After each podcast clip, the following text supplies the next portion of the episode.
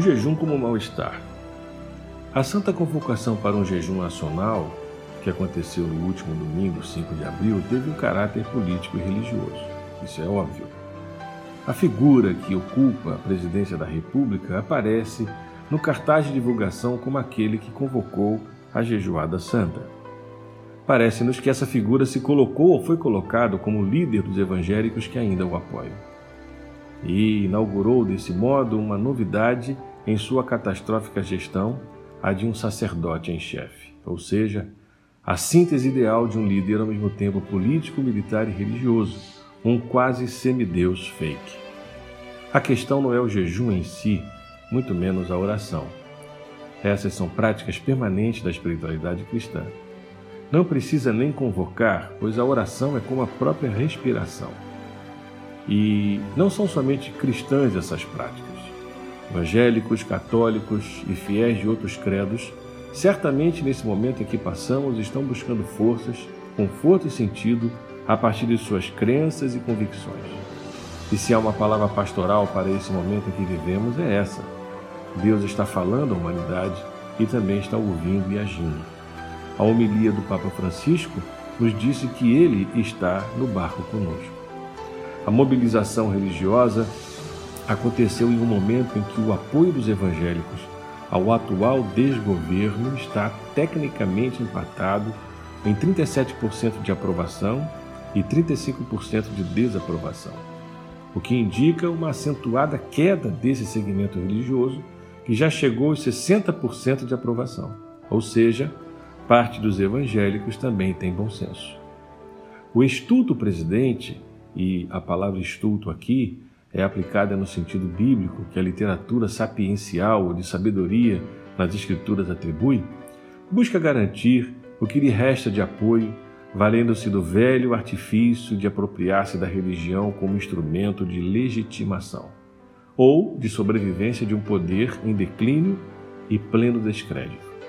Sem partido, sem Congresso, sem o STF, sem boa parte dos ministros, sem os militares, sem boa parte da classe média e sem a mídia de peso, resta-lhe o grande capital, os bancos, os 1% mais ricos em bilhões de reais, e as lideranças religiosas eticamente ambíguas e avarentas. Ele pode ter uma religião ao seu lado, mas não a verdade do que é sagrado. Fiquemos com Isaías, profeta do século VIII a.C. Os profetas são como os historiadores, incômodos demais falam coisas que ninguém quer lembrar e falar causam mal-estar. Pois Isaías apregoou um tipo de antejejum que ultrapassava a mera performance religiosa de uso político. É esse jejum que cristãos deveriam convocar, e não uma demonstração religiosa de exteriorização ou cooptação política. Assim nos diz esse profeta no capítulo 58, versículos 5 a 7.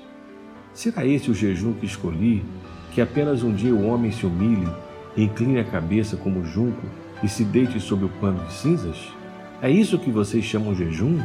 Um dia aceitável ao Senhor? O jejum que desejo não é esse: soltar as correntes da injustiça, desatar as cordas do jugo, pôr em liberdade os oprimidos e romper todo jugo? Não é partilhar sua comida com o faminto, abrigar o pobre desamparado, vestir o nu que você encontrou e não recusar ajuda ao próximo?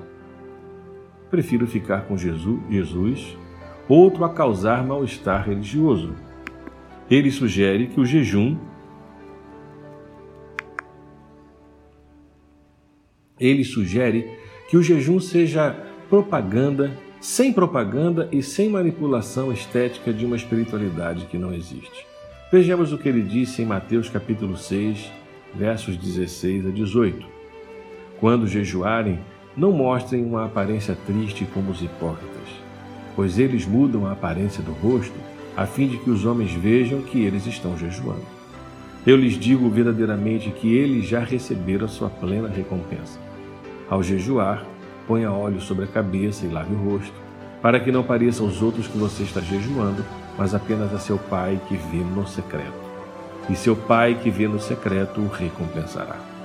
Assim, propomos um antejejum no próximo a partir deste momento. Vamos orar e até ficar sem comer se assim optarmos, mas sem dizer nada, demonstrar nada, simular nada, insinuar nada. Ninguém tem o direito de se apropriar e manipular a espiritualidade. Vamos nos solidarizar com os que pisam nos esgotos e ficam infectados, com os idosos que são preciosos em suas experiências de vida, com os profissionais de saúde que lidam diretamente com o vírus, com muitas pessoas que estão sós no isolamento, com o meio ambiente que está descansando da humanidade nessa quarentena ecológica, com a família de Zezico Rodrigues Guajajara, um líder indígena assassinado eh, semana passada no interior do Maranhão. Jejum, nesse momento, chama-se solidariedade, distribuição de renda, sistema de saúde digno e recursos para pesquisa científica. E ficar em casa. Que o Senhor nos abençoe.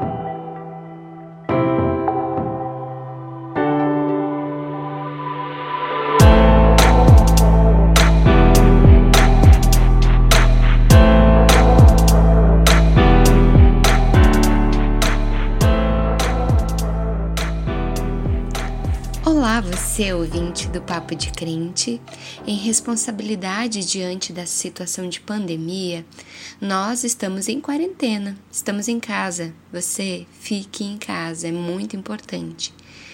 A entrevista de hoje eu fiz via WhatsApp e assim como todo o diálogo que não é face a face, ela pode parecer um pouco picada, mas vale a pena, viu?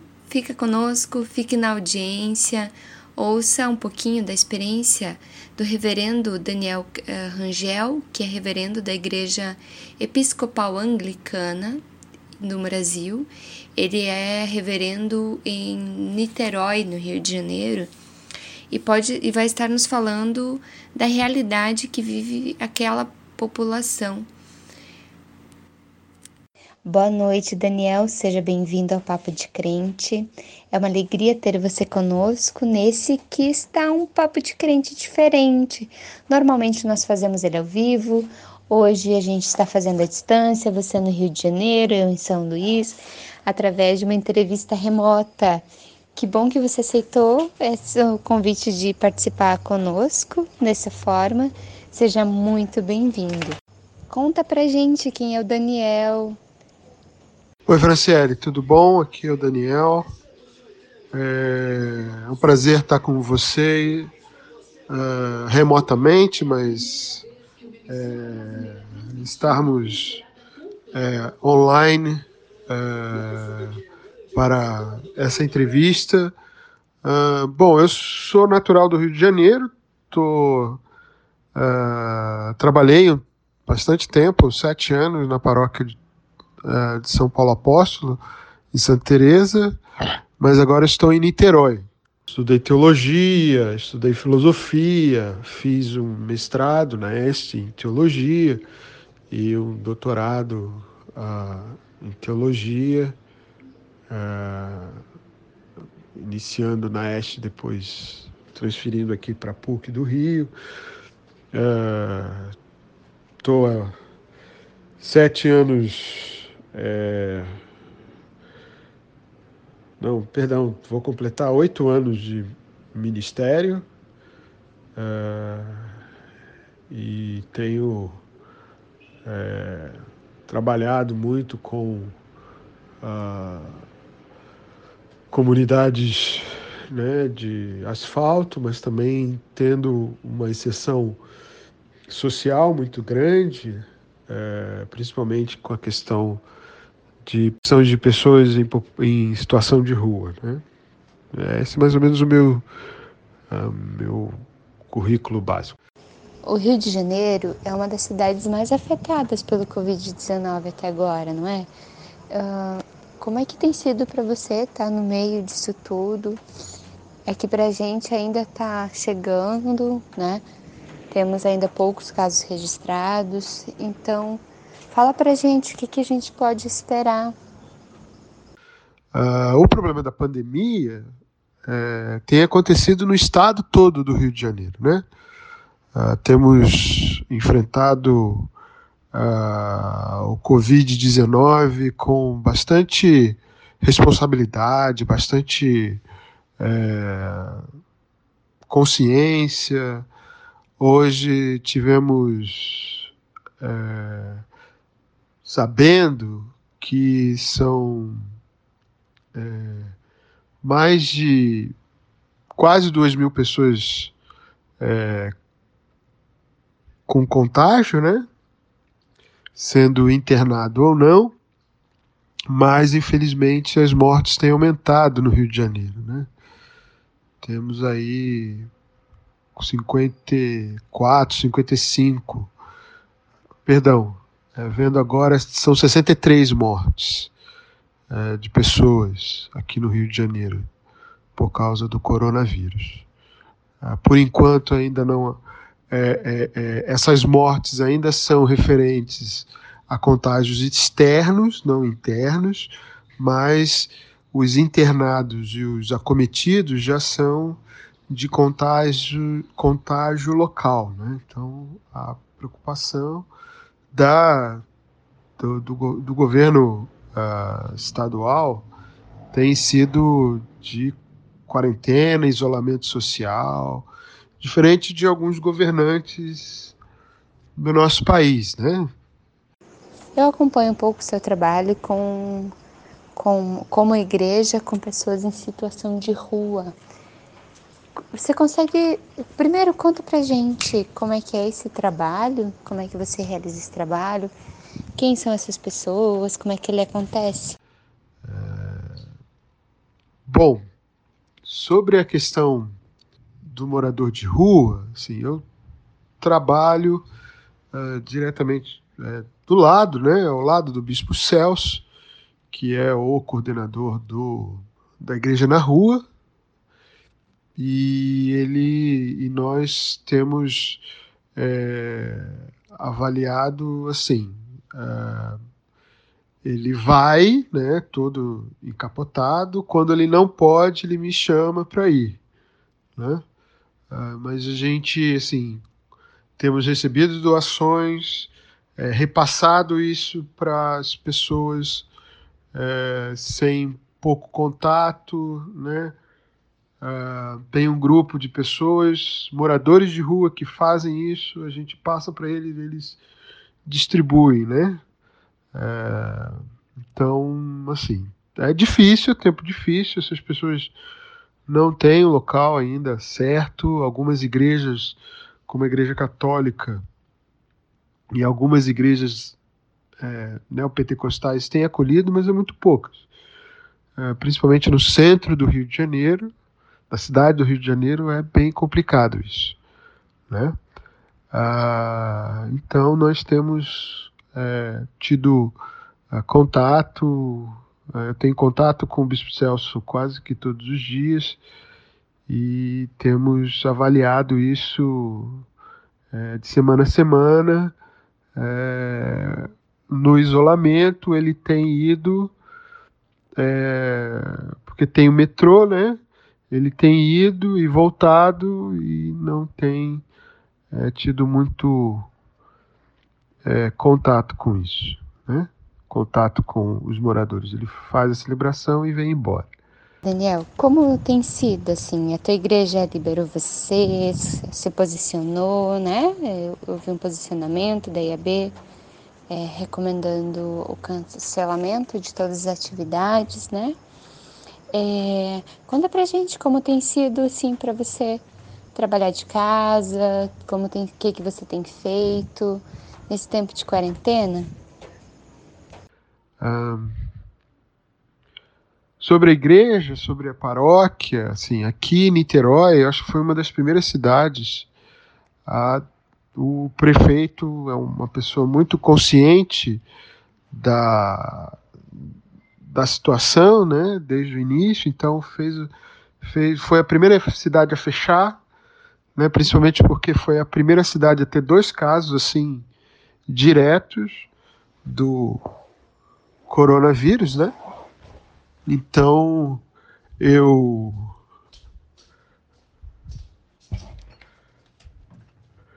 eu eu fechei a, a gente quer dizer fechamos a fechamos a paróquia e logo depois a igreja também é, tomou essa posição. Ainda estou me adaptando a essa nova realidade de fazer celebrações online, orações online, né? tem me obrigado a lembrar uh, das aulas uh, de EAD, aulas na, na faculdade também, de, tivemos na faculdade de teologia no Rio aulas como mexer em rádio tal, mas eu tive também a oportunidade lá na Este, né, onde você estudou também, de ter ser é, tutor de, de AD na, no curso uh, online de teologia, então, para fazer matérias do mestrado, uh, eu estou me lembrando disso e, e tenho tentado gravar uh, os cultos, as orações. É algo novo, mas a gente tem conseguido é, trabalhar assim. É, recebo muito uh, pedido de oração pelo WhatsApp, pedido de conselhamento pelo WhatsApp, mandado, é, principalmente com os mais velhos, é, conversado com eles, ver o que, que eles estão precisando, porque eu sou, é, pela minha comunidade, eu sou o mais novo, né? então eu tenho é, estado com a, a, minha, a minha comunidade, principalmente esses mais velhos, eu tenho estado é, em contato quase que todos os dias, né? Saber como eles estão, né? E sempre perguntar se eles precisam de alguma coisa. Como é que funciona uh, esse trabalho da igreja na rua? Minha comunidade ajuda, mas como eu estou em Niterói, uh, eles eles sabem, têm conhecimento que eu faço, mas assim ajudam como podem, né?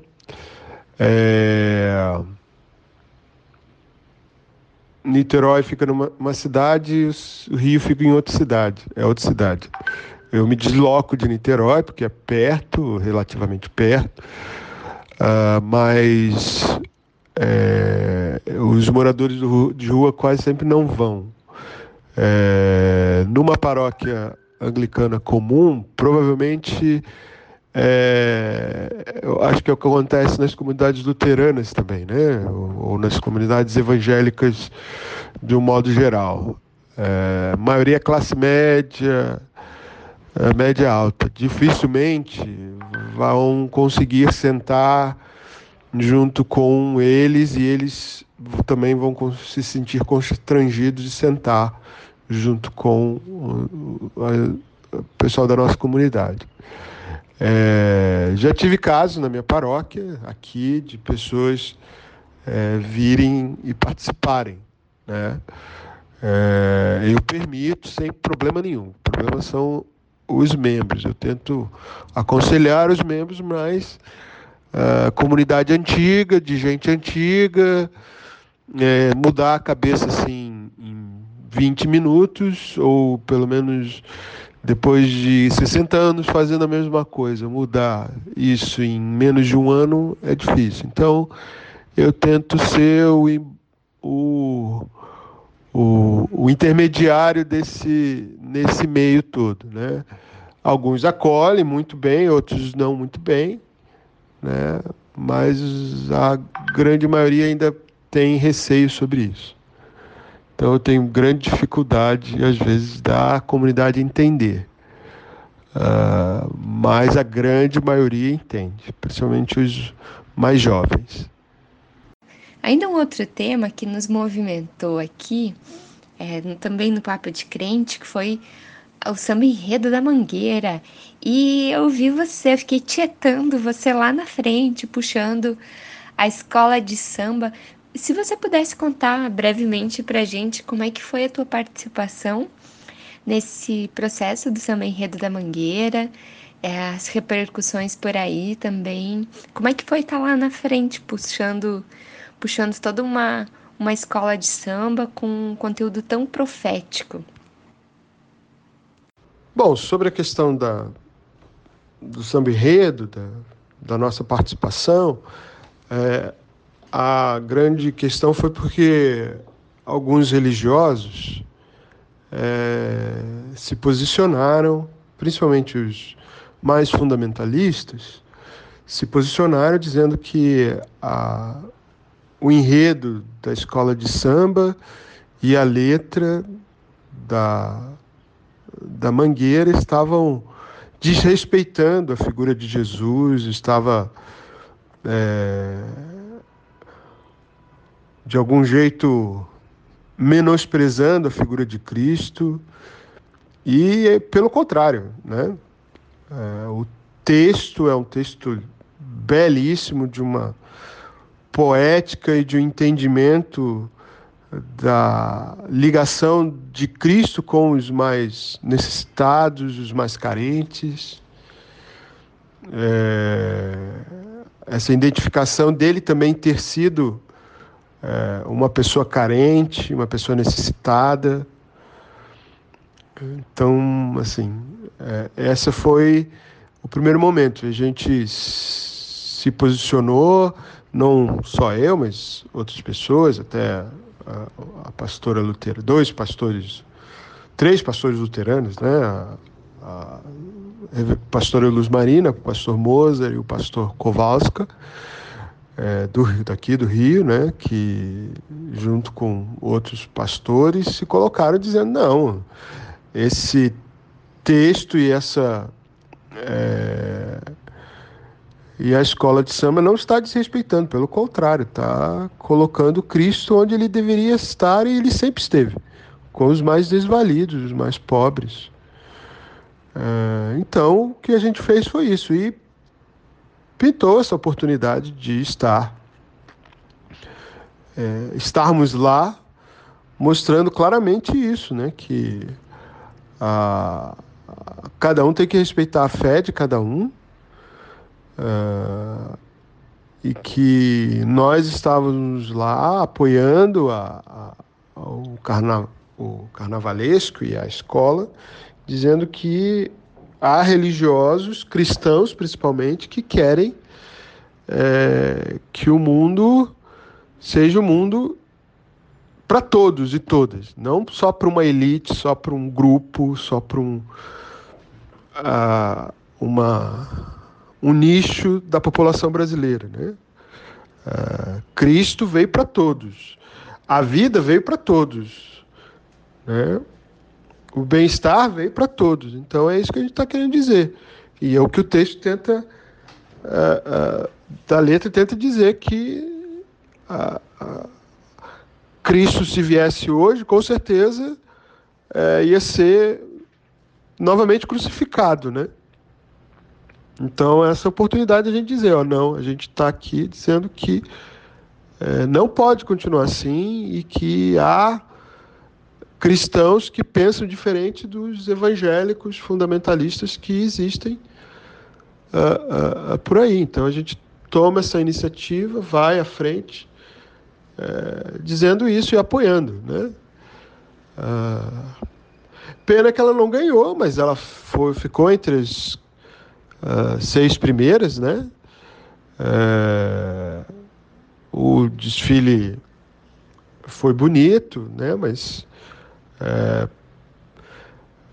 há um preconceito dentro da, da escola de, da, da Lies ainda a temas é, cristãos, né? Eles preferem os temas mais é, da de matriz africana, mas enfim, É, foi por décimos que a, que a Mangueira perdeu.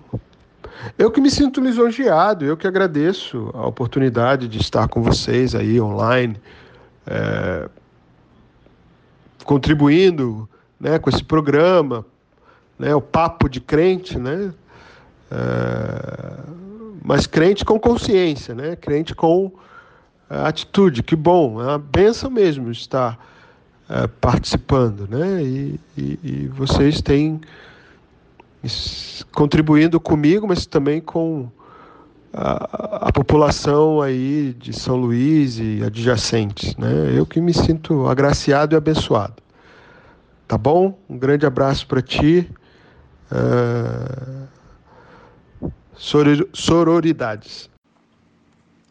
Muito obrigada, Daniel, por tua disponibilidade de estar nos acolhendo, acolhendo essa proposta de entrevista remota.